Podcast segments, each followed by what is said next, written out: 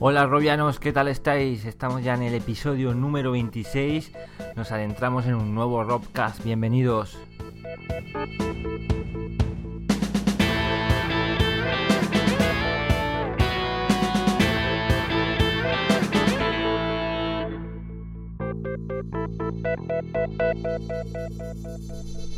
Muy buenas Ramón, ¿qué tal? ¿Qué has podido ya probar el GTA V en realidad virtual o está un, un poco verde el asunto?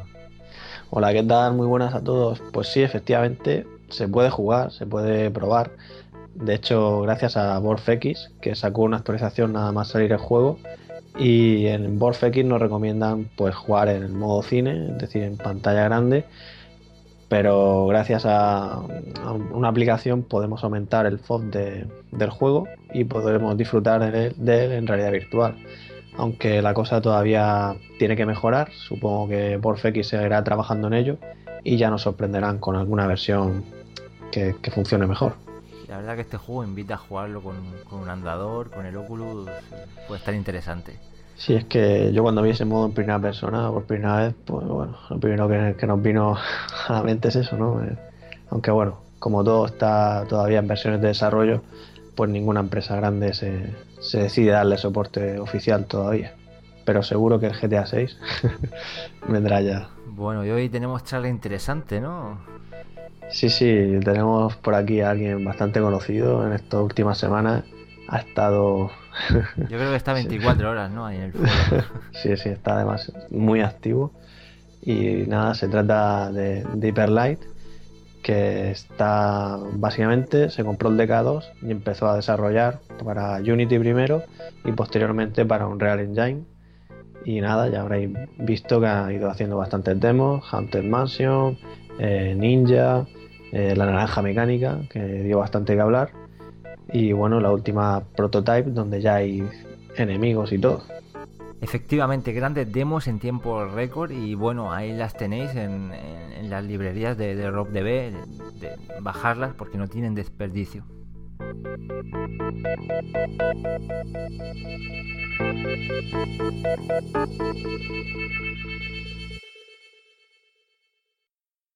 Arrancamos nuestras noticias hablando de videojuegos. No sé si alguien queda en la tierra que aún no ha visto la demo del dinosaurio de, de eh, con CryEngine. Es flipante. Eh, al parecer es una filtración de, la GDC con que se utilizó Crescent Bay para, probarla. Y bueno, apareces ahí en, un nido, se te acerca ahí un Rex, eh, te echa ahí el, el vaho de, delante de la, cara. La vegetación, el aire, el agua, acojonante la palabra. Sí, la verdad es que, como dices, ganas de, ver ese pedazo de tiranosaurio delante tuya tiene que ser increíble en realidad virtual. Tienen que, que, que, soltar todas estas demos que estamos flipando con ellas, porque eso están, están a otro nivel, ¿eh? A sí, estamos acostumbrados. Sin duda. Y bueno, buenas noticias para Star Citizen, que ya sabemos más o menos cuándo será compatible con realidad virtual. Y según comenta Chris Robert, para la versión 2.0 de Arena Commander ya podría llegar el soporte. Que bueno, me hace gracia porque me acuerdo cuando lo vimos el año pasado ahí en Alemania y comentaba que, que para la 09, ¿no? Sí, y bueno, esta, esta nueva versión, la 2.0, se espera para junio o julio de este año. Y bueno, a ver si ya por fin tenemos soporte oficial. Y también otra de las cosas interesantes que comentan es que cuando el juego salga, pues no solo le, le darán soporte para Oculus Rift, sino que si, por ejemplo, Project Morpheus funcionara en PC, pues también le darían soporte. Con lo cual, aquellos que estéis pensando en compraros a HTC Vive, pues que sepáis que seguramente también sea compatible con, con, Star Citizen. Sí, las posibilidades ya, bueno, ya lo hemos comentado más de una vez. Imagínate moverte por la nave. Sí, efectivamente, aunque parezca una tontería, pero el poder levantarte de tu asiento, ¿no? Y, y acercarte a sitios, ¿no? Mirar por una ventana simplemente. aunque con las pedazos de naves que llevan algunos te faltaría espacio. sí, sí, sí. Y bueno, hablando también de su homólogo Elite Dangerous, para que nos dé un poco de pereza registraros en la página y comprar el juego, también lo tenéis en Steam disponible. Y para aquellos que apoyaron la campaña de Descent Underground en Kickstarter, buenas noticias porque el juego finalmente consiguió la financiación. Así que nada, ahora solo queda ser pacientes y esperar a marzo de 2016, si es que no hay retrasos, como en este tipo de, de campañas de Kickstarter. Es un juegazo, esperemos que, que, que esté a la altura, como hemos visto ahí un poco en los vídeos.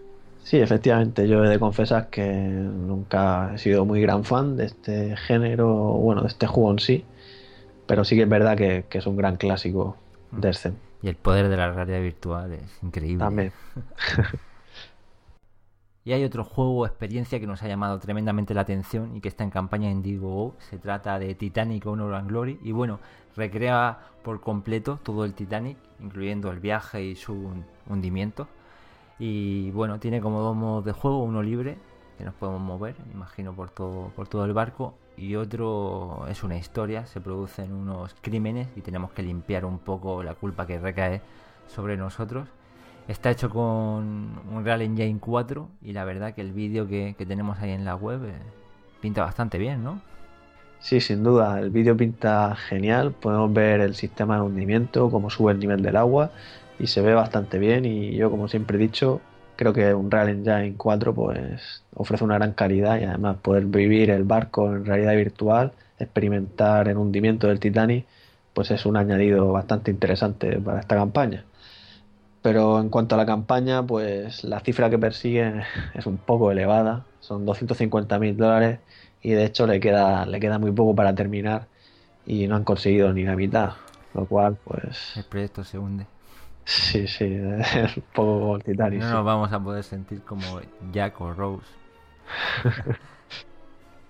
Hablamos ahora un poco de software, no hay grandes novedades. Por parte de Oculus ha hablado Tom Forsyth, uno de los programadores de, Oculus, ha dejado caer en Twitter que será bastante interesante el, próximo SDK de Oculus. Y bueno, todos son especulaciones. Eh, es posible que tenga que ver algo con los modos directos que van a utilizar tanto Nvidia como, como AMD, pero bueno, no hay nada confirmado, así que tocará esperar. Sí, es interesante que, que en Oculus sigan mejorando el SDK y que ellos mismos se emocionen por, por, lo que viene.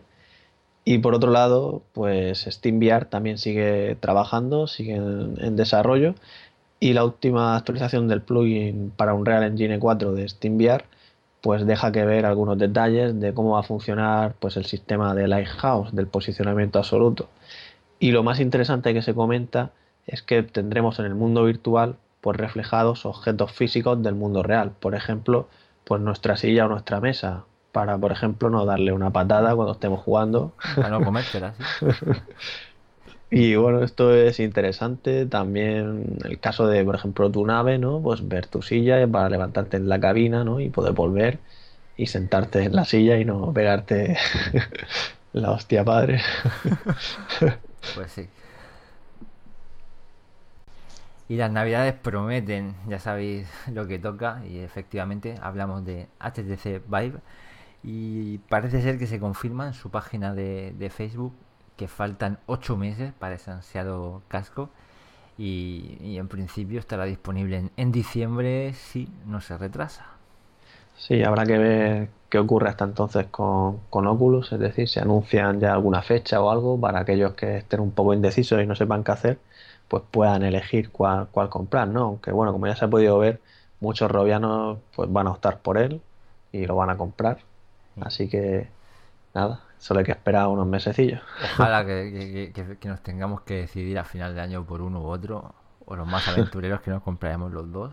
Quién sabe, quizás si Oculus dice que sale el primer cuarto de, o el primer trimestre de 2016, pues más de uno pues espere, ¿no? Sí, a, a ver, a ver. Esto va a ser un poco como Xbox, eh, PlayStation, si saldrán ahí sí. los fans. Si llevamos esperando ya tiempo, por unos meses más.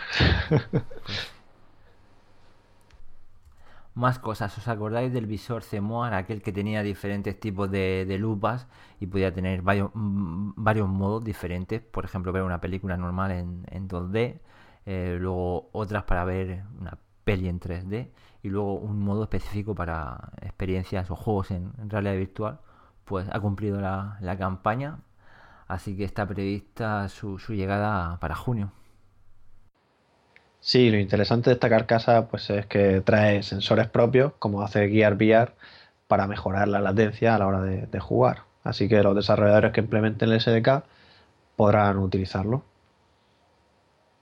Y otra noticia interesante que, que nos llega es la campaña Kickstarter de We Are Reality, que presenta pues un sistema con 150 grados de FOV, es decir, se trata de, un HMD para teléfonos móviles, es decir, una carcasa para teléfonos móviles y bueno, 150 grados de FOV, que parece mentira, ¿eh?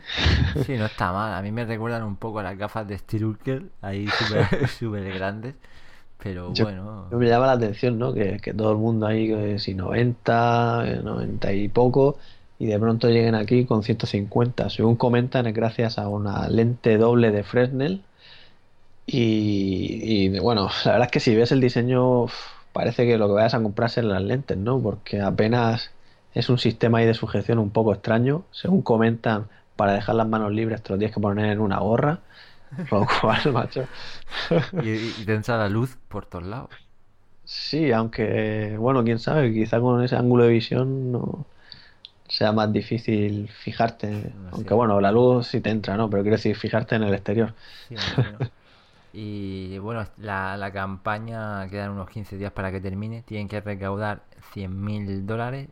Ahora mismo van, están cerca de la mitad y a ver qué tal. Se pueden conseguir a partir de 49 dólares, ya te, envían un, kit. Mm. Y, otro detallito así que comentan, interesante para aquellos que pues, nos tendemos a marear con el DK2 o otro HMD, otra carcasa para móviles, pues comentan que con este tipo de lentes y este ángulo de visión, pues que produce menos mareos o apenas marea, lo cual pues es interesante, ¿no? Ah, está viendo la campaña con, con 79 dólares ya tienes la gorra. la gorra oficial, ¿no? que tiene, lleva pesos detrás, ¿no? Para que no te, se te vaya. Se te vaya la cabeza para adelante. y seguimos hablando de carcasas y ahora hablamos de Carboard, ya que han anunciado una certificación llamada Quartz with Carboard que lo que hace es que escaneemos un código QR con nuestro teléfono y con este código QR digamos que configura la aplicación para que utilice los parámetros de, nuestra carcasa, por ejemplo el tipo de lente, la separación, para obtener así una mejor experiencia de, realidad virtual. Esto la verdad es que es bastante interesante, ¿no? Imaginamos que, o sea, imaginemos que te compras tu carcasa, pues escaneas tu código y ya las aplicaciones, los juegos, pues van preparados. Aquellos que estén lógicamente programados con SDK de Carboard, pues funcionarán de una manera más óptima. Sí, está bien estas iniciativas, todo lo que sea facilitar la, vida al usuario, entendiendo que ahora mismo eh, realmente la realidad virtual es para usuarios avanzados a día de hoy porque estamos en una fase de desarrollo. Sí, sí, y para aquellos desarrolladores o fabricantes que quieran obtener certificado, pues Google pone a disposición de ellos un PDF con todos los, los guidelines a seguir para, obtener este certificado. Y hablamos ahora de Microsoft HoloLens, que bueno, las noticias se van sucediendo un poco con cuentagotas. Y es que Kudo Tusunada, un colega que trabaja en Microsoft, que bueno, es uno de los responsables de, de Kinect, afirma que con HoloLens podemos hacer cosas que la realidad virtual no, puede. Y bueno, se refiere un poco a eso de, fusionar el mundo real, el entorno que nos rodea, con, la realidad virtual. Bueno, las palabras tienen hasta cierto sentido lógica, efectivamente. Sí, no, no descartan el tema de, de hacer algo para Xbox One lo cual sería interesante. Pero sí, las posibilidades de, de HoloLens ya las comentamos en un anterior programa y, la verdad es que a mí me llaman mucho, incluso pueden llegar a llamarme más que, que la realidad virtual hasta cierto punto. ¿eh? Bueno, ya lo, ya lo hemos contado muchas veces. Sí, es eh, realidad aumentada, pero a, a, lo bestia. Eh, sí, sí, sin duda. Básicamente como el último tráiler este que sacó Magic Leap, ¿no? Mm. Que, bueno, Ya ahí era demasiado. Demasiada imaginación. Habrá que ver en qué queda la cosa. Y buenas noticias para Immersion Umbrella, ya que ha anunciado su reciente asociación con Span, un grande de la industria del cine, que gracias a ellos pues ayudará a que Immersion Umbrella pues acelere el desarrollo de sus productos, guíe mejor su estrategia de marketing, gracias a la experiencia de Span. Y bueno, para aquellos que no suene este nombre, pues son famosos por sus salas de cine, que yo sé que tú las conoces. Sí, yo la probé también en Murcia y la verdad que es alucinante en, en el sentido que la, la, inmersión es muy buena porque aplican calor, eh, frío, aire, ayuda, ayuda a la inmersión. No sé hasta qué punto Brea lo podría incorporar en, en sus productos. ¿Te imaginas? Ya hablamos de la, de la, de la escafandra esta que Me acabas de recordar justo, justo a eso. Pero yo qué sé, puede estar bien, puede estar. Puede sí, no, está bien que aprovechen la, la experiencia de, de, esta empresa ¿no? para, para acelerar esa llegada al mercado. Y un vídeo que no os podéis perder es el de la silla giratoria 360 MM1. Bueno, el vídeo espectacular, es una silla ahí con un brazo tipo feria que hace girar la silla en mil posiciones. Y, y para los más osados, que no se maree, esta silla va, va, lo, lo, lo, va a poner a, a prueba. Madre, Está... Madre mía. Ya, encima de todo, en los vídeos se ve que lleva un DK1, o sea, ya a pelotazo máximo. ya ves, para hardcore. Tenemos que hacer una colecta para que Juan lo haga un, un vídeo con esta silla, nos vamos a reír. Sí, a ver, esta silla todavía le queda tiempo para, para llegar a ser un producto final, porque según comentan, el head tracking está deshabilitado, es decir, la cámara siempre mira al frente con lo cual, bueno, y ya no solo el tema este, sino que la seguridad, o sea... Tío, es que si fallas sales por la, sales por la ventana, ¿eh? sí, la verdad es que está, está gracioso el invento, pero uff, yo no sé. ¿eh? soy más partidario de comprarme un andador antes que esto. o sea, la, estaba bien la silla esta que hablamos en el último programa, esta que gira suavemente. El sofá, el sofá. el sillón, el sillón. Sí, el sillón. Sí, sí. Por otro lado, hablamos nuevamente de, de, ciclismo. No es la primera vez que salen noticias sobre bicis virtuales y demás. Ahora hablamos de Run. Se trata de, de, un dispositivo que lo podemos acoplar a, a bicis normales. Bueno, tienen que tener un diámetro de entre 26 y 29 pulgadas. Pero bueno, se trata de un dispositivo que se engancha en la, en la rueda de atrás y junto a un Oculus, a un Gear VR o incluso con una pantalla nos va a simular escenarios y en función de lo que vayamos viendo nos pondrá una resistencia u otra y bueno trae un software que te permite o correr tú solo también te puedes retar con, con, con gente mm. y nada incluye un, un, SDK que además puede eh, crear eh, experiencias con, Unity y demás y bueno está en campaña no Sí, sí, efectivamente, está en campaña Kickstarter, pretende obtener 30.000 libras lo cual pues no es algo desorbitado, llevan ya más de la mitad y todavía les queda suficiente tiempo para conseguir el objetivo. Y bueno, en cuanto al precio, pues podemos hacernos con él por unas 250 libras sin el manillar, es decir, sin el kit que se pone en el manillar, lo cual pues no sé, ya que quieres una experiencia de inversión total, ¿no? pues mejor pagar los 50 libras más para tener el kit completo, donde tener nuestros giros también. Y, y, bueno, es un proyecto interesante, ¿no? La realidad virtual se mete en la cocina, se mete en el deporte, nadie podrá escapar.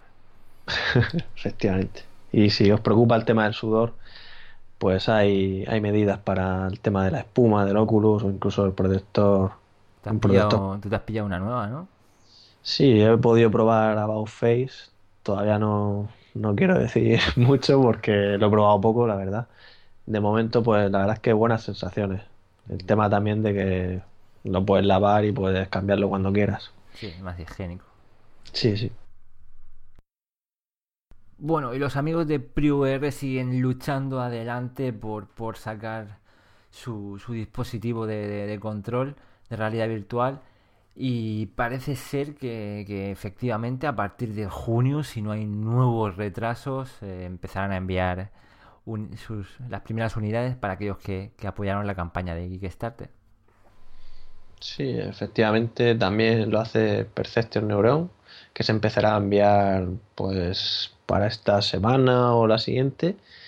Y nada, también es otro sistema, otro dispositivo igual que básicamente que PriVR, nos permite también capturar el movimiento del cuerpo, o sea, se convierte en un sistema de captura de movimiento para aquellos desarrolladores que quieran utilizarlo para hacer las animaciones de sus modelos. Y bueno, yo la verdad es que resulta interesante para, para virtual el tema de ver nuestro avatar que reaccione a todos nuestros movimientos y sin duda un añadido a esa experiencia que vendrá con HTC Vive, ¿no? ya que simplemente con, con Vive tenemos los controladores para las manos, ¿no? Con un dispositivo de estos pues ya tendríamos todo todo lo que es el cuerpo.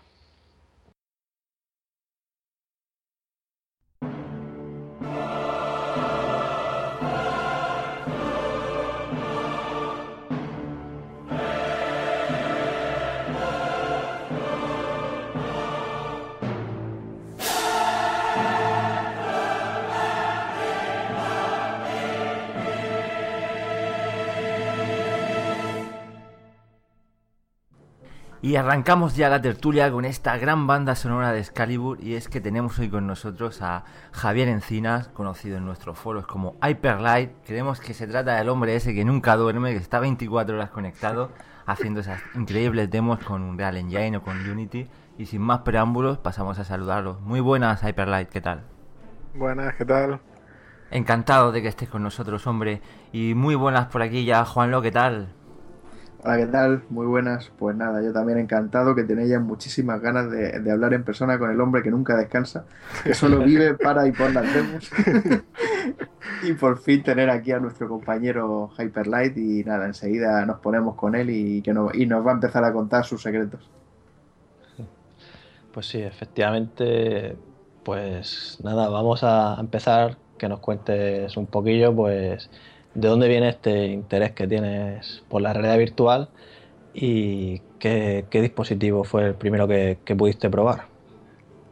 Bueno, supongo que desde pequeño, desde que vi la película El cortador de césped, ya, ¿sabes? Me empezó a llamar la atención ese tipo de tecnología y esas cosillas, ¿sabes? Uno de pequeño...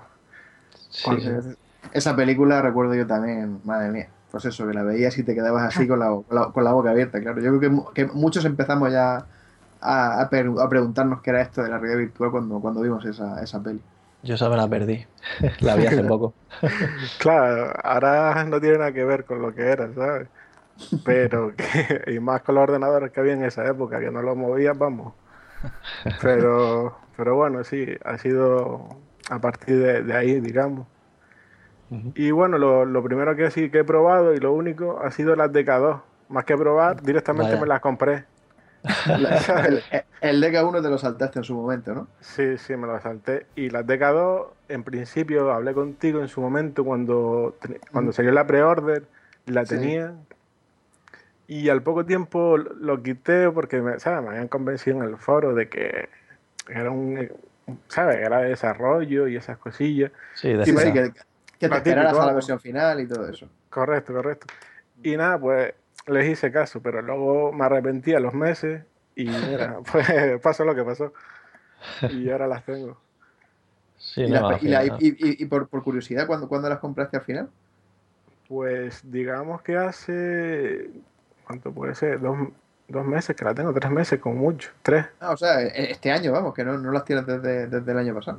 No, no, no, que va, me esperé bastante y hace unos tres meses, creo, si no me falla la memoria, me las he pillado.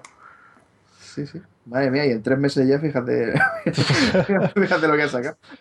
Ya, ha aprovechado bien.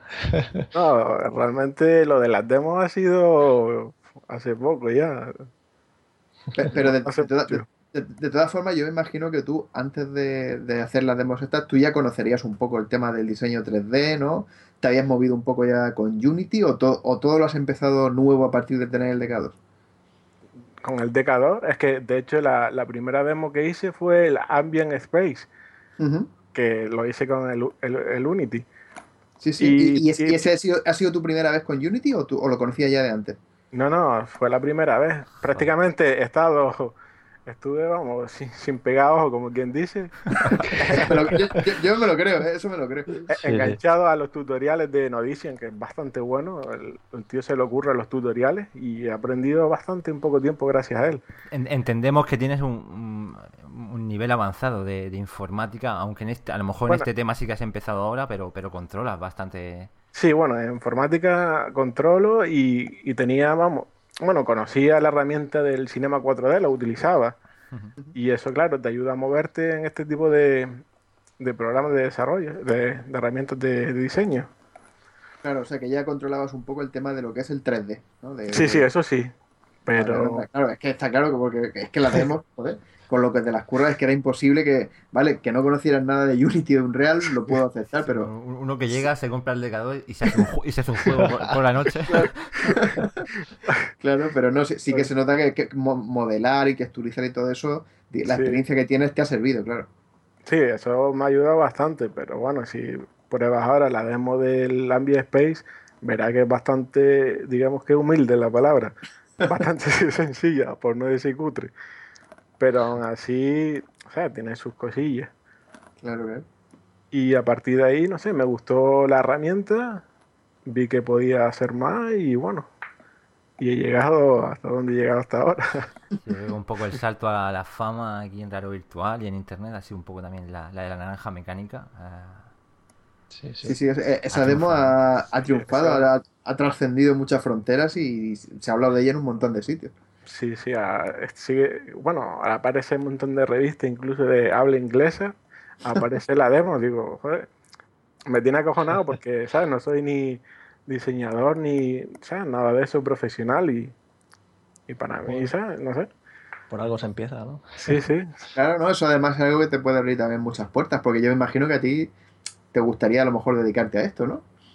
Bueno, en principio lo estaba pensando, pero como es bastante complicado ganarse la vida con esto, pues en principio me lo tomo como un hobby, ¿sabes? En plan pa- pasatiempo y, y paso que voy creando cosas, voy aprendiendo y ya luego pues se verá qué pasa con todo esto. Muy bien, pues al final eso, te, te esperaste para pillar el DK2 y bueno, decías que era para desarrolladores, o sea, decían que era para desarrolladores, pues mira, a ver, más desarrollados que tú. Y, bu- y bueno, me imagino que, bueno, yo te preguntaría primero por qué elegiste Unity, quizá porque tenía fama de ser más fácil que, que Unreal Engine. Sí, bueno, yo en principio utilizaba el Unity porque era licencia, tenía licencia gratuita y la del Unreal, bueno, Unreal Engine en Engine 4 era de Sí. pago. Digo, bueno, pues voy a hacer, voy, ya que empiezo, empiezo con el Unity. Ujú.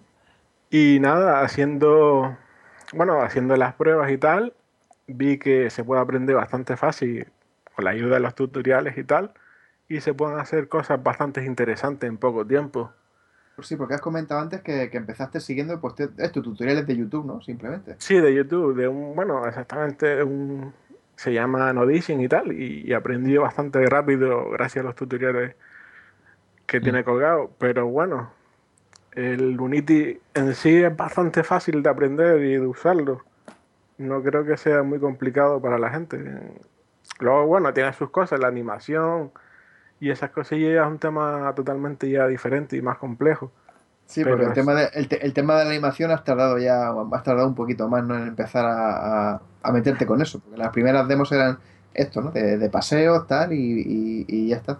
Sí, lo intento siempre dejar para lo último y, y cuando sí, es verdad, y cuando empiezo a hacer algo, pues intento, hacer- bueno, hago cosas básicas nada más, pero lo hago para que cuadre con el entorno y al final no te das cuenta, ¿sabes? Que apenas hay animación en la demo, con, bueno, depende qué demo y tal, pero que quedan bien, con poca animación. Sí, yo recuerdo la de la, de la casa encantada que al, al- al bajar unas escaleras y llegar a un sótano había ahí una especie de monstruo que, que se movía, ¿no? Eh, Sí, bueno, que- a- ahí, ¿no? se, aso- se asomaba por una puerta o algo así. Sí, bueno, yo pues, me reí bastante con eso porque es una chapucilla, es una animación de estas random Sí, yo te, le iba a quitar y tal, pero bueno, Yo no encontré esa puerta. Yo también me he reído. Es que tienes que bajar, tienes que bajar y te la encuentras una puerta a la izquierda. Y luego donde más me reí, bueno, me reí, eh, era la, la, la pedazo de escalera que baja ya, ahí baja ya al infierno, ¿eh? Estar cinco minutos bajando una pedazo de escalera.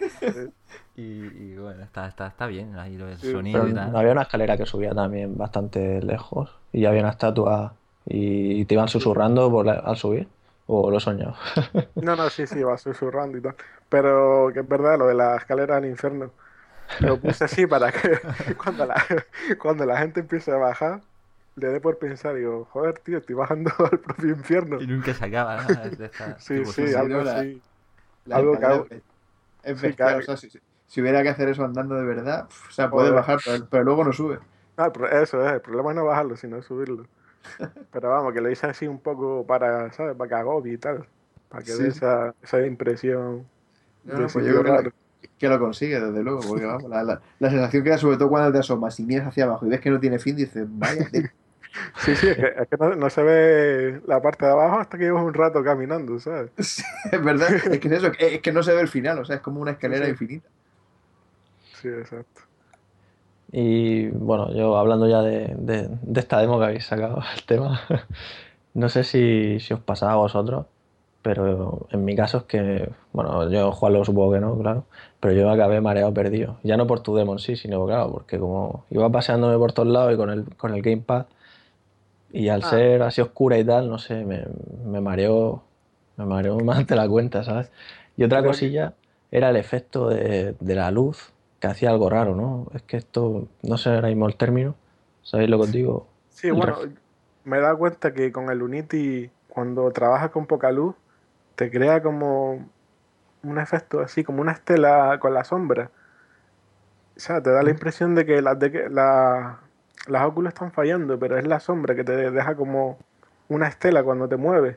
Sí, Es sí, una cosa realmente, súper- realmente ese es el, el- el efecto este de el sangrado negro, que es el que, el que ocurre con el, con el panel del DK2, que realmente es que sí que es un fallo del, del, del, del Oculus. Rift, del DK2, que, que tiene ahí un efecto, y de hecho ocurre lo mismo en, los- en los móviles Samsung, ocurre igual, en el, en el Note 3 y en el 4, también cuando te lo pones con algún tipo de visor, aunque sea tipo Carboa o el propio Gear, también lo notas, o sea, el efecto sigue estando ahí. Y entonces hay que, hay que, muchos desarrolladores lo que hacen es que suben un poco, un puntito ahí la iluminación para que nunca llegue a ponerse totalmente negro y bueno, una serie de técnicas de, pero vamos, que son, son técnicas que están hechas para, para digamos, enmascarar un fallo del, del panel que tiene el, el DK2.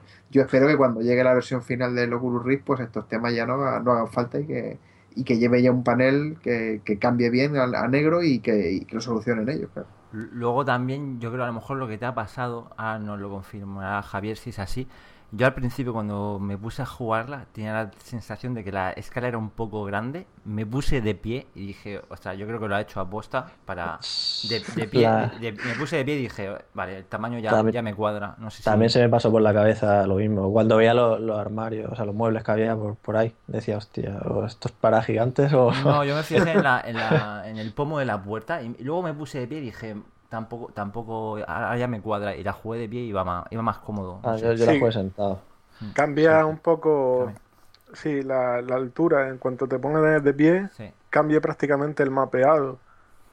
Pero lo hice así también por si querías mirar, intentar mirar, Ajá. ¿sabes? Hacia por una superficie alta, ¿sabes? Y por eso da esa impresión un poco rara de tienes que poner de pie. Y bueno, y esta, esta demo, junto con la de Spare Wolf y, y, al- y el- la, aquella que dejaste a medio, a medio terminar, son las que has hecho con, con Unity y al final decidiste cambiar a Unreal, ¿no? El- apa- aparte del tema de que Unreal se puso gratuito, eh, ¿qué fue lo que te, lo que te impulsó? O sea, definitivamente, ¿sigues pensando quedarte en, en Unreal? ¿Vas a darle otra oportunidad a Unity? Cuéntanos un No. poco tu- tus impresiones respecto a los dos motores. Pues es fácil. Bueno, desde que pusieron el Unreal de forma gratuita lo probé. Y lo primero que ves es una presentación, bueno, es una demo de unas sillas y una mesa. Pues cuando ves esa calidad gráfica, esos efectos de iluminación, directamente ya se te olvida que estás utilizando el Unity, ¿sabes? Sí, sí, o sea, di- di- directamente lo descartan, ¿no? Sí, sí, ya directamente lo descartas. Pero claro, te quedas con la duda y digo, "Bah, esto tiene pinta de ser muy complicado. Pero cuando te pones a, a moverte en él e intentar trabajar, ves que incluso es más fácil porque es más preciso a la hora de colocar los objetos.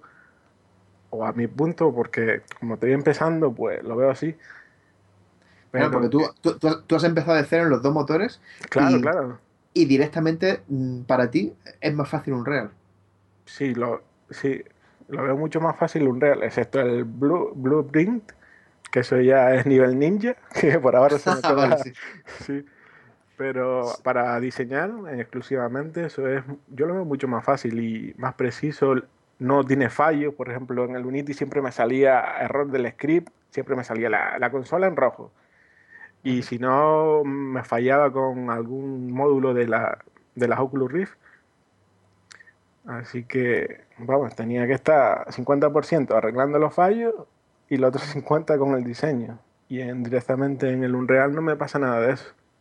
Ya, ya. O sea que te está, te está yendo bastante mejor. Yo es que por, lo- por las cosas que he leído he visto algunos vídeos con Unity 5 espectaculares, ¿no? Con uno- una iluminación muy parecida a la de Unreal, pero por lo que he estado leyendo, la mayoría de la gente dice que, que en Unreal, digamos, que esa iluminación te sale automáticamente y en Unity que te la tienes que currar a mano, tienes que empezar tú ahí a hacer, a, hacerte shaders, hacerlo que, es mucho más trabajoso conseguir resultados parecidos a los de, a los de Unreal. Sí, bueno, te explico mi experiencia. Por ejemplo, cuando vi eso, me descargué la de la versión 5. Digo, voy a probar a ver, a ver si llego a, ese nivel con las texturas y esa calidad de iluminación. Y me he dado cuenta que para empezar necesita la versión la Pro, porque muchas de los plugins y herramientas te tira del Pro, porque con la versión básica está limitada en ese aspecto.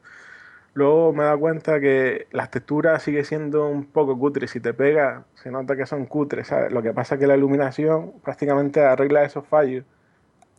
Visualmente, ¿sabes? Digamos que lo, lo camufla. Pero que vamos, que para llegar al nivel de las demos que muestran en Unity, así como se veía, eso vamos, nivel Dios. Eso vamos, directamente. En cambio, Sí, en Unreal es mucho más fácil, ¿no? Conseguir Sí, esos sí. efectos de iluminación tan, tan espectaculares. Sí, sí, eso en un par de horas ya empiezas a controlar el tema de iluminación y puedes hacer algo bestial, ¿sabes? Si le pones un par de, si le pones tiempo, la iluminación del, del Unreal es muchísimo más fácil y luego más eficaz, ¿sabes? No tienes que estar con tantas historias de plugin ni nada, sino con lo que viene por defecto. Sí, sí, con todo lo que trae ya. Sí, sí, luego, bueno, si le vas creando cosillas, pues ya ni te cuento, pero con lo que viene por defecto, puedes hacer cosas increíbles. Bueno, lo que has visto hasta ahora, lo que he publicado yo. Sí, sí, ¿no? Sí, desde luego la- las demos a nivel gráfico a mí me dejan con la boca abierta. Sí, bueno, eh, luego hablando de eso, pues entiendo a veces las quejas que pesan 3 gigas, 4 gigas. Y, y me he dado cuenta que es por eso, porque utilizo las texturas de, de máxima calidad y aunque te pegues, digamos, contra el muro, se sigue viendo igual, de lejos que de cerca. Es que, claro, y eso ahora mira, lo estoy bajando para que no pese tanto las demos, pero bueno. Sí, sí, ya la última demo mide la mitad que las anteriores, vamos. Sí, sí, la mitad ahí es muchísimo más grande ya los mapas. Pero vamos, Claro. que- Y, y luego real- realmente tampoco se nota tanto la diferencia, vamos. No, la diferencia es poca, pero luego en tema de capacidad se nota, ¿sabes? Son un montón de gigas que lleva por delante. Y, y el rendimiento también, ¿sabes? Tira mucho más, ¿sabes? De la tarjeta gráfica. Claro, las resoluciones que estamos jugando con, con Oculus 1080 eh, Claro, y- claro. y el pixelado que ya te mete de por sí. Sí. Mm. Pero eso es otra cosa, que el- los detalles así de los píxeles, la rejilla, el efecto rejilla, me da cuenta que con el Unreal en calidad alta apenas se nota. En cambio, como lo hagas en el Unity en ciertas demos, Mm. ves píxeles por todos lados. Sí. O sea, que no sé si se habrán dado cuenta de eso. Hombre, yo creo que Yo ya, me- ya lo- no lo notamos porque ya somos muy optimistas con Oculus. Yo, yo creo que ya, ya lo- vemos cualquier cosa, pero sí. Pero Yo me imagino, me imagino también que Unreal cuando le pones la calidad más alta, pues meterá algún tipo de efecto de, de super sampling y anti-aliasing y demás. Y eso que se, se nota una barbaridad en el Oculus Rift. Cuando le metes el, el anti-aliasing por super sampling, mejora muchísimo. aparte claro, que El rendimiento cae también, claro, lógicamente. sí, pero otra cosa buena del motor este es que el SDK viene incluido, viene dentro. No tienes que Eh. añadírselo. El soporte para Oculus, ¿te refieres? Claro, claro. Y en, en cambio en el Unity sí lo tienes que añadir. Y luego no es, digamos que no está, no es bastante bueno, ¿sabes? En comparación con el del Unreal. Sí, a mí, me, a mí me suena que comentó, creo que fue Palmer, que con el Unity 5 iban a iban a venir ya directamente, no sé, una versión que tenía que haber salido a finales del mes pasado y, a- y al final no salió, que lleva retraso, como, como todo en Oculus. Y, y creo que comentó que lo iban a ofrecer, que iba a venir ya integrado totalmente en la, en la herramienta, sin necesidad de, de meterle el plugin aparte. Igual que lo hacen con Unreal, vamos. Sí, pero a Sí. mí no- Y se, se te actualiza solo el, el Unreal cuando sale un SDK nuevo. Sí, sí, te sale la pantallita arriba de que tiene una actualización y no te da ningún conflicto ni nada, puedes actualizar sin miedo. Ahora, el, Unity es un poco complicado porque de un plugin a otro, te- de una versión a otra, te puede dar problemas. Al menos, por ejemplo, pasar de la versión 4 al 5, eso es una locura. En cambio, Eso es un cambio mayor, claro. Claro, claro. Pero, por ejemplo, en el Unreal, si tienes una versión, la versión antigua, que era la, la 4.5 creo que era, pasar a la nueva, que era la 4.7, él te lo compilaba y te lo prácticamente te lo deja totalmente funcional. El propio Sí. programa, ¿sabes? Hombre, otra cosa distinta será pasar del Unreal 3 al 4. Eso me imagino que sí tendrá más. más- Bueno, sí, eso, eso ya es un cambio radical, pero yo te digo del 5 al 4 porque visualmente a mí me parece un parche, no me parece Ya, nada, nada nuevo. Hmm. Yo te quería hacer también otra, otra pregunta respecto a la- las demos que, que has hecho. Los modelados 3D que utilizas de, de objetos y tal, ¿hay algunos que los haces tú o coges de estos que son de código abierto y los... Por ejemplo, en la demo de, de la naranja mecánica, prácticamente todos los objetos los he creado a base de cubos. Ma- Minecraft ahí? Sí, Con los si- en el sillón, yo cuando vi el sillón digo, joder, está, es igual. El, el sillón y el Sí, el- otro módulo es de, me lo pasó Jugatron, Jugatron. Ah, sí, que él también te ha echado una mano. Los dos sillones, los dos sillones me lo pasó él. Luego el resto, si te pones a mirar los muebles, si te fijas bien en las estanterías, eh, son todos cubos. Son todos Pues cubos. No, no, no te da la impresión porque realmente el 3D se hace con cubo, pero lo Claro. modelé directamente desde el Unreal, ¿sabes? Que eso fue lo más, lo más curioso. Directamente desde el propio motor. Sí, sí, luego en las otras demos, por ejemplo, la, la- donde está el, el- el coche dentro de un garaje, ¿ese coche lo, lo has hecho? ¿Lo, lo has... No, no, el coche lo, lo he sacado. Ah, vale, ese coche sí lo has sacado. Sí. O sea que mezclas un poco de todo, ¿no? Hay cosas que las desarrollas tú y hay otras que te la, que la, la reutilizas de las que están Sí, disponibles. De esa demo, pues de la demo Ninja, prácticamente el coche, eh, ¿qué más? El yate, el barco y, y ¿qué más? Y otro objeto más eran sacados, pero el resto íntegramente lo he creado yo. Y los peces, que eso también lo saqué, pero la pecera. es un trabajazo. Yo en serio no sé cómo, el, cómo administras el tiempo, si es verdad que no duerme, ahora no lo confirmarás, pero es que son una detrás de otra a una velocidad increíble. Realmente lo de dormir, No para. ahí prácticamente no dormía, porque lo típico, digo, "Bah, me voy a quedar cinco minutos más, estás entretenido, estás entretenido haciendo Sí, sí. una cosilla y dice, mira, pues me quedó bien, voy a poner lo otro. Y, y al final de cinco minutos te das cuenta de que son casi las cinco de la madrugada y dices, bueno, voy a dormir ya, pero para no quedarme tieso. O sea que, que realmente est- esto engancha, ¿verdad? Sí, sí, enganche. Si le coges el gustillo y tal y te gusta lo que estás haciendo, pues sí engancha. De hecho, que hablando de eso, el otro día me, me había respondido, o sea, me dejaste un mensaje en el foro y tal, y creo que eran las 9 de la mañana, 8 de la mañana. Así, cu- cuando Y- me dijiste me voy a dormir. Y, y como cuatro horas después ya estabas en el foro ya de nuevo. Sí, que además que te lo volví a preguntar, digo, ¿pero qué haces aquí otra vez? ¿No te ibas a dormir? Yo no, no, es que tenía unas ideas ahí que poner y luego ya vuelvo a la cama. Yo, yo creo que mientras estás en sueño sigues modelando en tu cabeza y, cu- y cuando, y, cu- y cuando te levantas lo plasmas. O sea, Sí, sí. realmente es una droga, ¿eh? El tema de- de- del diseño. Sí, la verdad que antes estaba enganchado a los juegos, a, ¿sabes? Que si A jugar. Sí, a jugar y tal. Pero últimamente le, le pongo más horas a diseñar que a jugar, ¿sabes?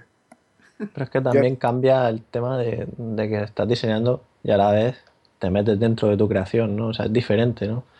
Que, o sea, que el desarrollo tradicional, ¿no? El poder Sí. verlo por dentro, ¿no? Y ver lo que estás haciendo y decir, qué guapo. ¿Sabes? La- el único problema que tiene es que, por ejemplo, con el juego que hice, el de Prototype, luego no tiene ganas de jugarlo porque no tiene ningún secreto, ¿sabes? Dice tú, vale, ¿no? Dice, ¿y ahora qué? Digo, pero si me sé todos los secretos, todo, Bueno, ya sé de qué va. Además, para ya que- le echaba la para que lo de- disfrutemos. Claro, Eso lo, disfrutar- lo disfrutaremos nosotros. exactamente. Ahora te tienes que meter a investigar todo el tema este de la inteligencia artificial, de la inteligencia procedural, que te sorprenda a ti hasta tus propias creaciones, no, para no dormir. Eso me, eso me queda grande ya. O haces una generación también aleatoria de mapas, también como, como el Dread House. Ojalá, ojalá. Pero bastante complicado todavía el tema de... Hay que tirar del blueprint de ese Ah. y se me queda grande todavía. Bastante Sí, sí. complicado. Y, y fíjate que hay mucha gente que viene del mundo del, del diseño gráfico que dice que el blueprint precisamente lo que hace es que te facilita la vida, ¿no? Con respecto a lo que es la programación clásica en, en C o en un Real Script. Pero claro, se- Pero claro, si, si, si, si te pilla totalmente de nuevas, pues me imagino también que, que te tiene que imponer cierto respeto. claro, porque es un concepto de que tienes que unir texturas con otras bases para crear, no sé, texturas, módulos, lo creas con eso. Pero claro, tienes que tener una idea de cómo funciona y de qué es cada objeto, Claro. ¿sabes? Para cada Yo- cosa. De todas formas, yo viendo ya las cosas que has hecho, me da la sensación de que en cuanto te pongas a ver cuatro vídeos de los blueprints, yo creo que, creo que vas a empezar a... Nuevo reto, a nuevo reto para aquí. Tú has visto Matrix, has visto Matrix, las conexiones y un mundo dentro de otro mundo y otro mundo, pues eso es el blueprint. Cuando empiezas a conectar, dices tú, pues hay más vida, ¿sabes? hay más conexiones. Sí, sí, pues ahora que has dicho lo de, lo de Matrix, yo me imagino a ti viendo un vídeo de cómo se hace un blueprint. Y bueno, que cuando Neo, cuando Neo le chutan en la cabeza eso, dice, ya sé Kung Fu. pues tú verás un vídeo y dirás, ya sé blueprint. O- ojalá, ojalá, pero que va, empiezo a sudar cuando, cuando llego a esa parte, empiezo a su- a sudar, ¿sabes? Bastante yo complicado. al, fi- al final ya te lo plantearás como también como un reto, claro, porque ya una vez que ya hayas hecho ya todo tipo de cosas modelando y demás, seguro que ya a ti mismo te exige ir un paso más allá y nada, tiempo, eso es cuestión de tiempo. Ya verás cómo... Sí, No, De hecho, así lo estás haciendo hasta ahora, ¿no? Quiero decir. Ahora Sí, ya por- por fin la demo está que, que tiene un objetivo, ¿no? Que no es solo, bueno, objetivo. sí. Sí, no es pasearte. sí, Pero bueno, bueno. exactamente. Tengo, ¿sabes? Tengo que reconocer que fue gracias a un usuario que se llama Rizov y liberó el código de la IA. Si, si no fuera por eso, olvídate, porque está programado en C, ¿sabes? Y, y es la hostia de, de complicado, pero lo liberó y luego pues, Y, y es sencillo integrarlo con, con lo que estabas haciendo. pues si te digo la verdad, a mí me suena chino. Yo cuando abrí el Visual Basic y vi todo eso, digo, bueno, pues ahí se queda. Lo copio, lo no- pego. Nunca, nunca antes has programado, ¿no? No, que va, que va. Y cuando vi todo eso, vamos, te pones a sudar, vamos, si no entiendes de qué va, Norm- Normal. Digo, pongo, pongo ese código que es para que los muñecos, ¿sabes? Se puedan mover y tal y, y tengan un poco de inteligencia. Y a partir de ahí creo el mapa. O sea, pero por decirlo así, digamos que es como si arrastraras algo de, de los assets estos de, de Unity Sí, exacto, exacto. y ya, tiene, y ya tienes enemigos, ¿no? Bueno, los, los enemigos no, sino la inteligencia para que se muevan y se puedan esconder y esas cosillas. No sé si me entiendes. Sí, sí, exactamente. Sí, porque el resto ya tenía, el, el personaje se llama Prototipo, que se vende en la Store, que me lo compré. Y ya te viene ya el esqueleto y luego también la historia está las animaciones, que hay una versión básica bastante interesante. Se lo, añe- ¿sabes? Se lo he añadido y gracias a eso pues están animados. Pero claro, de nada me vale si no hubiera tenido el código que soltó este usuario. Hubiera tenido ahí los, los personajes quietos, vamos, como estatuas, esperando Bueno, lo mismo lo podía haber hecho que que andaran en línea recta o algo. O, o escondido, como suelo hacer alguna demo ahí, asomado ahí, Sí, la, puerta que, la puerta que se mueva y lo ve ahí detrás. al secotrillo, pero bueno, gracias a eso ha cobrado vida. Claro, el juego. ambientación. Claro, claro. Es que el problema del, del Unreal es que prácticamente no hay nada gratuito, hay muy poco material gratuito. Y en la red, pues olvídate, no vas a encontrar nada. En cambio, del Unity tienes lo, prácticamente puedes conseguir casi todo gratis. Todo tipo de animaciones, de objetos, de todo. Y si no, quieres... si- Dime, dime. No, que decía que no sé si tendrá algo que ver el hecho de que Unreal siempre haya sido de pago hasta hace muy poco y Unity en cambio siempre ha tenido una versión una versión free. Entonces a lo mejor eso también ha condicionado el hecho de que, de que haya habido más, más desarrolladores que se hayan descargado Unity gratis y hayan creado cosas también gratis para la comunidad. El Unreal al haber sido siempre de pago históricamente, pues a lo mejor por eso también la gente que, que desarrolla pues no, no, no suele compartir, o sea, suele ser gente a lo Sí. mejor que se dedica más profesionalmente que gente de que va en sí, entre comillas, por amor al arte, ¿no? Y Sí, quizá sí, no. A partir de ahora a lo mejor la cosa ya cambiará, ahora que el Unreal es gratis desde hace, desde hace un mes, un mes y medio. Pues no te sé decir, porque hablando de esto, eh, quise poner, quise subir al, la demo de la naranja mecánica al Unreal. De hecho, la publiqué y me ha respondido, me han dicho que sí, que lo ve bastante interesante para publicarlo, pero no gratuitamente, sino de pago. Anda. Y claro, de pago no, porque, Eh, Sí. tener la música y todo, ¿no? O sea, no claro, o sea, no puedo, porque tiene copyright. O sea, la naranja no puedo o sea, poner algo de pago cuando eso ya tiene un copyright realmente, ¿sabes? La naranja mecánica, el nombre en sí, y el contenido en que se basa, o la propia banda sonora. O sea, que ahí se ha Claro. quedado. Para ponerlo de pago tendrías que tener permisos de, de ellos, claro, para usar Claro. el nombre y usar, y Claro, usar y- incluso y para reproducir el apartamento también, claro que Correcto, como es sin ánimo de lucro y es tipo fan de esto, pues la, la propia ley te dice que sí, que puedes recrearlo y no tienes ningún problema. Pero ahora, sí, un tri- exacto, un tributo, pero ahora como quieras ponerlo de pago, olvídate. Yo creo que la demo directamente se la quedan ellos.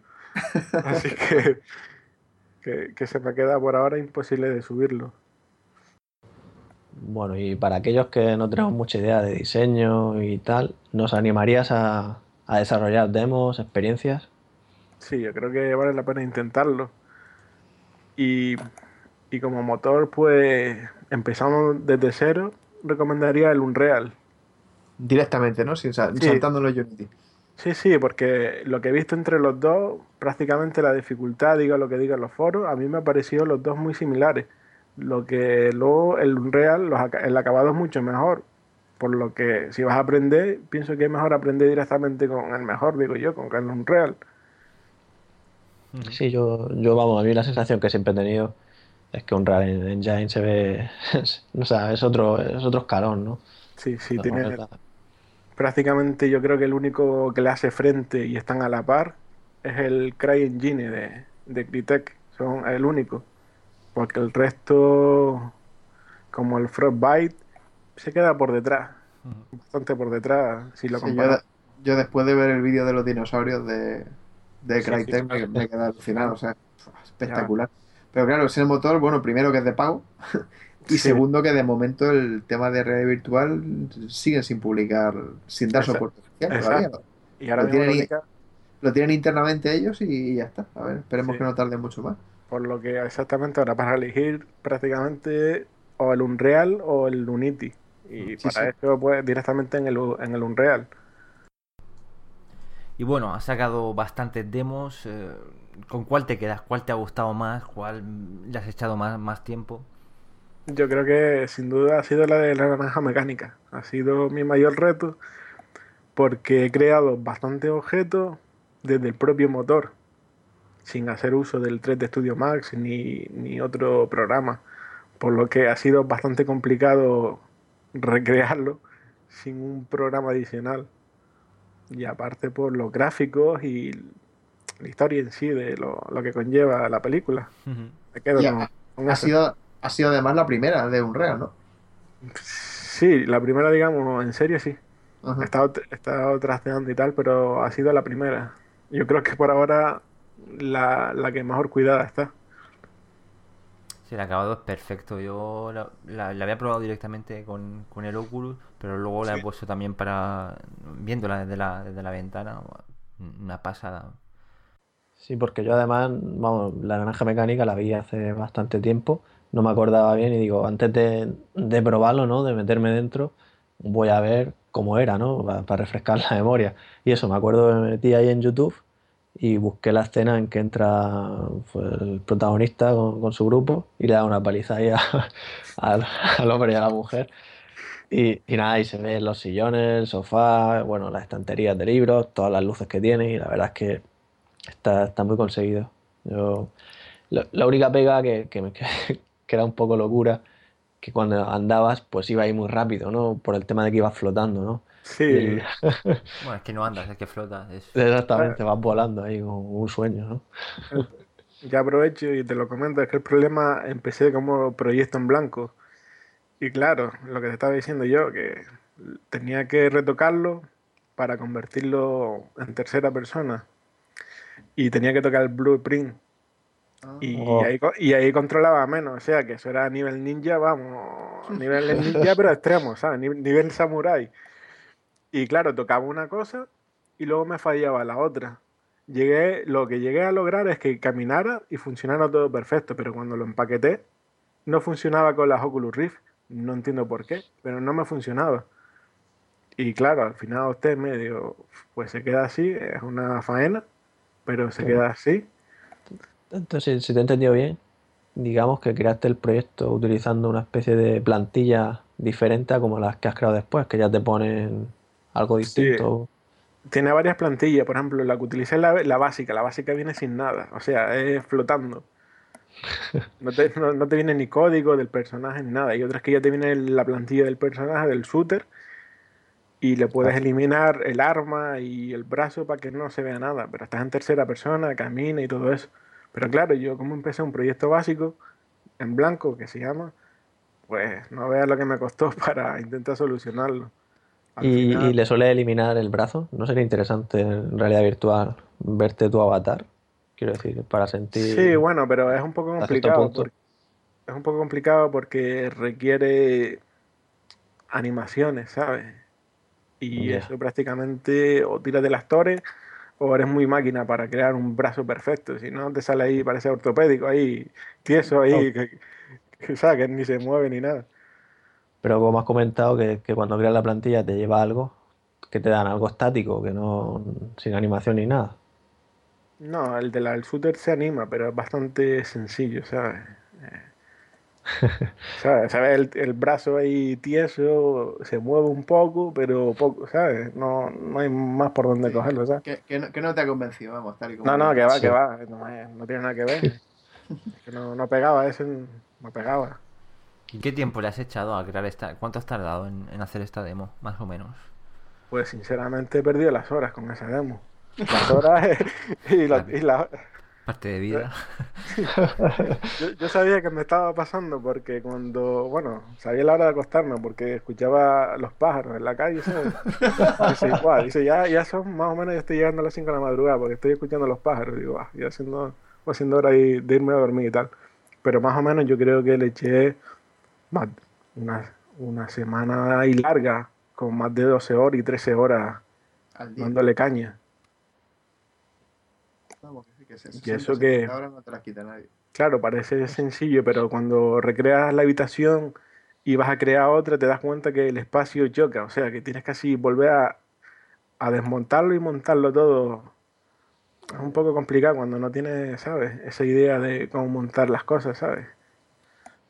Pero bueno, se va aprendiendo gracias a ello. Ahora tiro de plano, hago unos planos y ya sé que, tengo el espacio ya reservado para otras cosas, ¿sabes? Para que no, me pase esos, esos problemillas.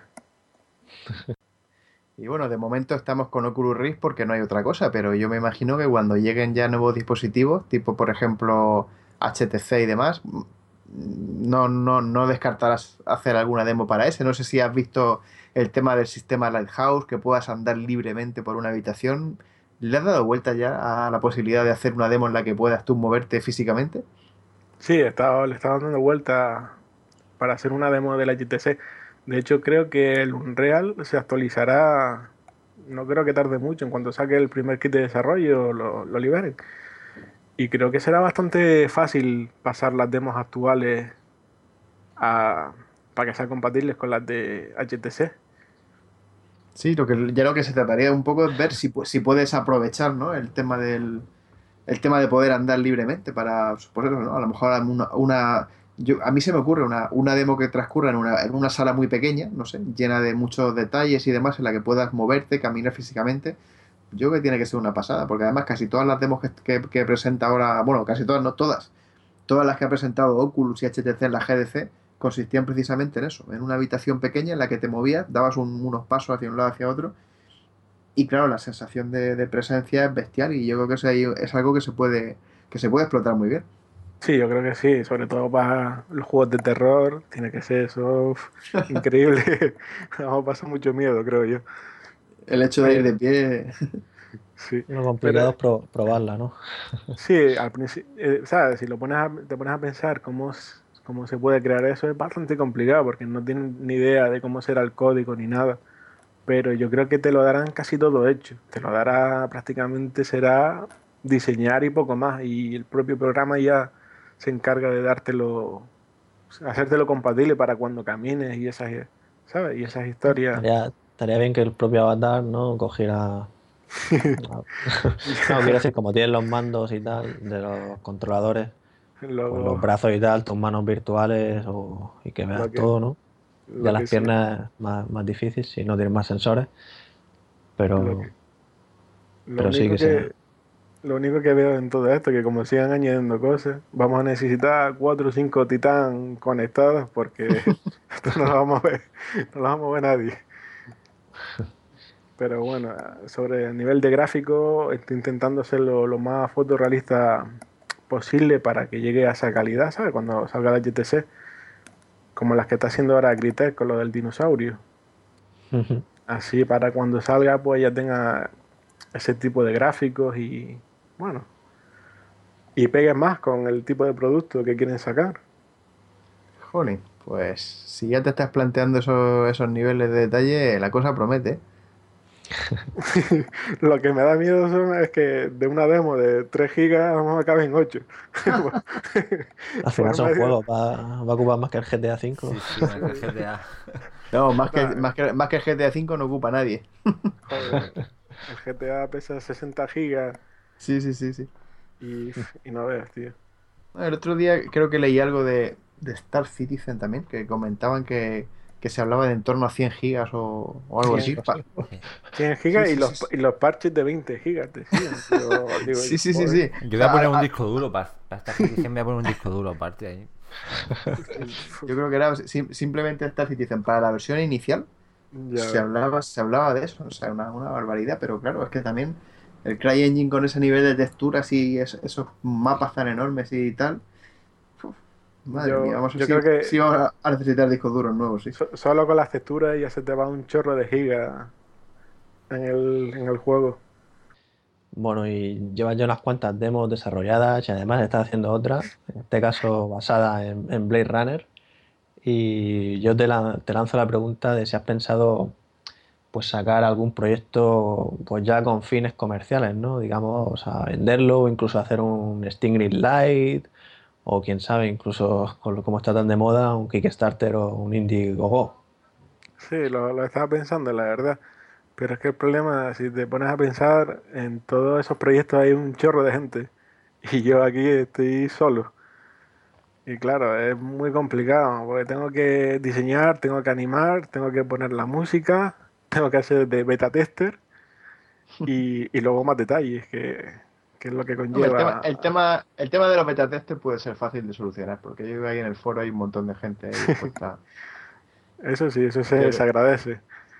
Pero Claro. que es bastante complejo porque requiere mucha gente y en principio por ahora estoy solo. Pero ya lo estaba hablando con Jugatron, Jugatron, no sé cómo se dice, Sí, sí, cuatro. y Jugatron. y en principio vamos a hacer algo bastante interesante entre los dos y algo serio. Y él va a ayudar bastante porque él sabe animar y podemos hacer algo bastante bueno entre los dos. ¿Y tenéis claro ya algún tema que nos, nos puedes decir algo? No, en, en no, en medio top secret y estamos tanteando todavía lo que vamos a hacer. Pero Lo anunciarán cua- cuando, cuando, cuando Oculus anuncie la fecha del, del CV1. Sí, sí, de, de- de eso se está hablando de la, sí, se está hablando de la salida, a partir de ahí a ponerse serio con el desarrollo. Pero bueno, en principio, así con la pregunta, eh, no me quiero dedicar a esto porque es imposible, se me queda muy grande por ahora. Ya en un futuro se verá si me uno a más gente y tal, pero al principio lo estoy haciendo como hobby y de forma gratuita. Pues por ahí se empieza, creo yo. Sí, pero hay muchas, o sea, quiero decir, muchos desarrolladores que están solos y, bueno, por ejemplo, el caso de Sergio Hidalgo, ¿no? Pero No, ya, pero que hay que empezar poco a poco, no te puedes desanimar. Esto, quien, No, quien dice que de aquí a una semana, Pero claro, tú lo has dicho, desarrolladores. Yo es que realmente ni me considero desarrollador. Estoy aprendiendo, pero no, no oficialmente no tengo yo ni título ni nada, sino todo lo que has visto ha sido por, bueno, eh, ¿sabes? No, no sé. Estoy empe- empezando desde cero y, y bueno, voy aprendiendo, como estás viendo, cada día voy apurando mejor las demos gráficamente y mejor, pero que aún me queda, me queda Bueno, pero bast- ya hay bastante. también ese punto de humildad, eso es también muy bueno. Y, y hemos visto también trabajos de desarrolladores que dejan que desear también, o sea que de, de todo ahí. De todo. Sí, sí, eso, eso son cosas que no entiendo. Hay gente que está cualificada y luego te pregunta que cómo es posible que saque eso.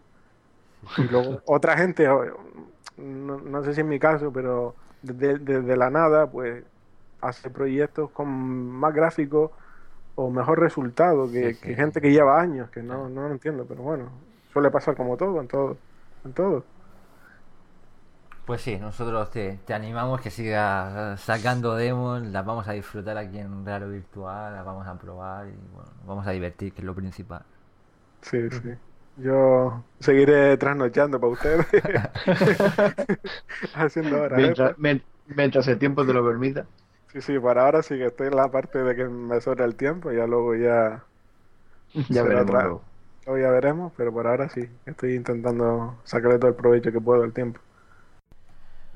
Perfecto, pues yo creo que vamos a ir cerrando esta charla como siempre muy interesante. Yo por mi parte darte las gracias por, por haber participado aquí con nosotros. eh, y nada, vamos a estar muy atentos de, de- tus demos. Gracias, y se agradece que estén ustedes siempre atentos, porque soy, tengo que reconocer que a veces soy un poco pesado, siempre enviándole privado que, que voy a subir la demo, esto y lo otro, pero bueno, la verdad es que el trato es bastante bueno. Es bueno estar informado siempre. Sí, sí. A mí me gusta informar también, así que es algo que ya, ya se habrán dado cuenta ustedes. Pues nada, yo lo, lo mismo que comenta Pedaxon también, te doy las gracias por, no solo por, por las demos que publicas con tanta asiduidad, sino por haber estado con nosotros y, y por haber animado un poco aquí a la, a la gente, ¿no? A que desarrolle, porque está claro que sin tener conocimientos de, de desarrollo y programación, simplemente sabiendo un poco el tema de modelar y demás, pues fíjate cómo en nada de tiempo Sí. puedes partir casi casi de cero y desarrollar muchas cosas y yo espero que, que haya más gente que, que siga tu ejemplo. Ah, y cualquiera del foro que aproveche cualquier duda que tenga de lo que yo sé, pues le puedo ayudar, ¿sabes? No, nunca he tenido problema en ayudar nadie, a, a nadie, ¿sabes? Así que pregunten todo lo que quieran, que no tengo problema en responder. Así que nada, yo por mi parte igualmente gracias por estar aquí con nosotros. Y, y nada, y te animo a que sigas con ello y que no, no, o sea, que no pierdas ese sueño, que, que todo es posible. sí, a ver, a ver. Estoy con la de Blade Runner que estoy sudando porque es bastante jodida, pero bueno, ahí va. Un par, un par de noches sin dormir y perfecto. Seguro, ver. seguro que la terminas antes de que publiquemos el programa. Ahora mismo la estoy subiendo. no, no, vamos a ver, a ver qué pasa con todo esto. Muy bien, Pues pues gracias a todos ustedes, la verdad. Sí, sí, pues como siempre, muchas gracias por, por escucharnos y ya pues nos vemos en el próximo programa. Hasta la próxima, Robianos. Hasta otra. Bueno, hasta luego. Adiós, Robianos.